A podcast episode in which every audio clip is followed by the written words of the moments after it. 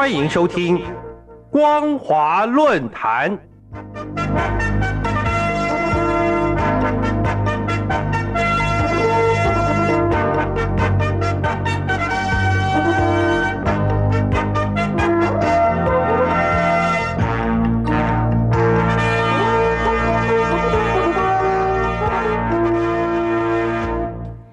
各位听众朋友，大家好，欢迎收听今天的光华论坛，我是兰玲。今天要谈论的主题是中共不应该排挤台湾，与世界为敌。受到新冠肺炎疫情影响，联合国大会在停办三年后，终于在九月十八号在美国纽约联合国总部重新举行。除了讨论俄乌战争以及能源和粮食危机之外，台湾加入联合国一事也成为关注的焦点。许多国家认为，台湾可以为联合国带来贡献，中国不应该阻挡。少了台湾，联合国将是不完整的。对此，中国外交部长王毅在联合国大会上刻意将一中原则和联合国大会第二七五八号决议混为一谈，搬出。台湾自古以来就是中国的一部分，任何阻碍两岸统一的人都将被历史巨轮碾碎的老调。但随即被巴拉圭、瓜地马拉、伯琉、圣露西亚、圣克里斯多福以及尼维斯、贝里斯、土瓦鲁等国家反对。另外，美国、日本、英国、澳洲、德国、捷克、欧盟、欧洲理事会以及七大工业国集团。也透过各种方式为台湾发声，强调台海以及区域和平稳定的重要。美国国务卿布林肯认为，台湾加入联合国不是政治议题，而是务实议题。巴拉圭总统阿布多也指出，目前国际局势艰困，需要各方共同解决问题，不应该排除任何人。他支持台湾加入联合国。相信台湾能带来宝贵的贡献。马绍尔群岛总统科布亚则表示，联合国必须具有普遍性、包容性，不能将任何国家拒于门外。联合国应该欢迎台湾加入这个大家庭。台湾是充满活力而且负责任的民主政体，将会为这个国际大家庭带来许多贡献。少了台湾，联合国将是不完整的。针对世界各国领袖支持台湾加入联合国，蔡英文总统表示由衷感激。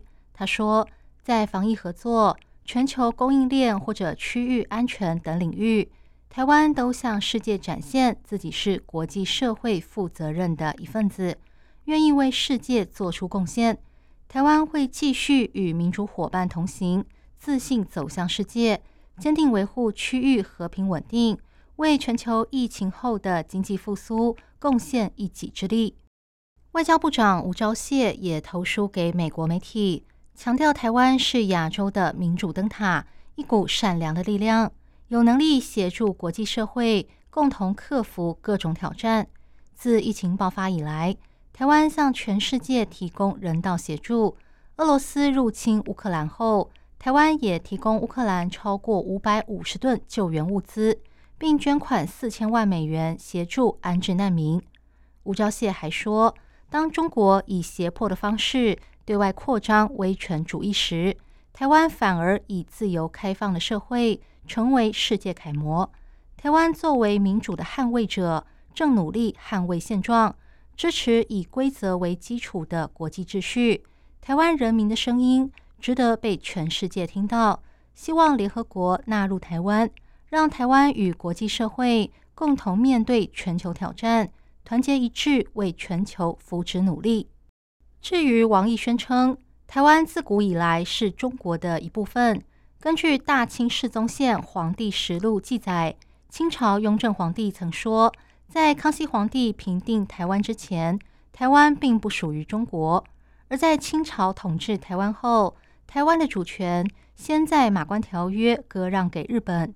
一九五二年，日本战败后，根据波茨坦宣言与对华投降书，将台湾与澎湖的主权交给中华民国政府，而不是中华人民共和国。因此，台湾并不是属于中国的一部分。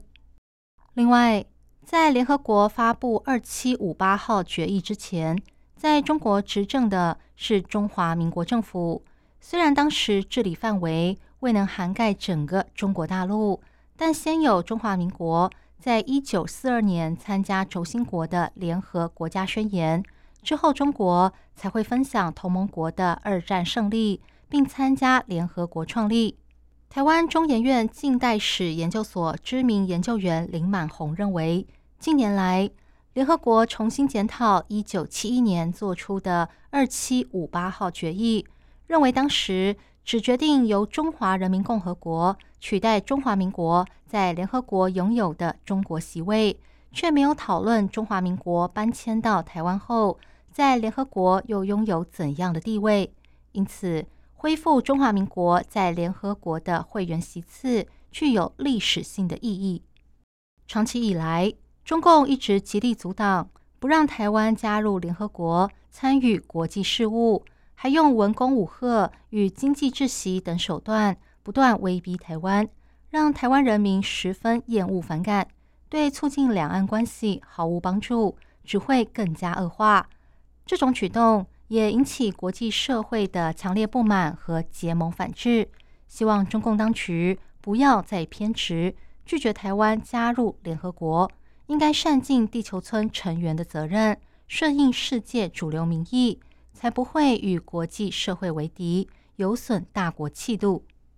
以上是今天的光华论坛，今天探讨的主题是中共不应该排挤台湾，与世界为敌。我是兰陵，感谢您的收听，我们下次再会。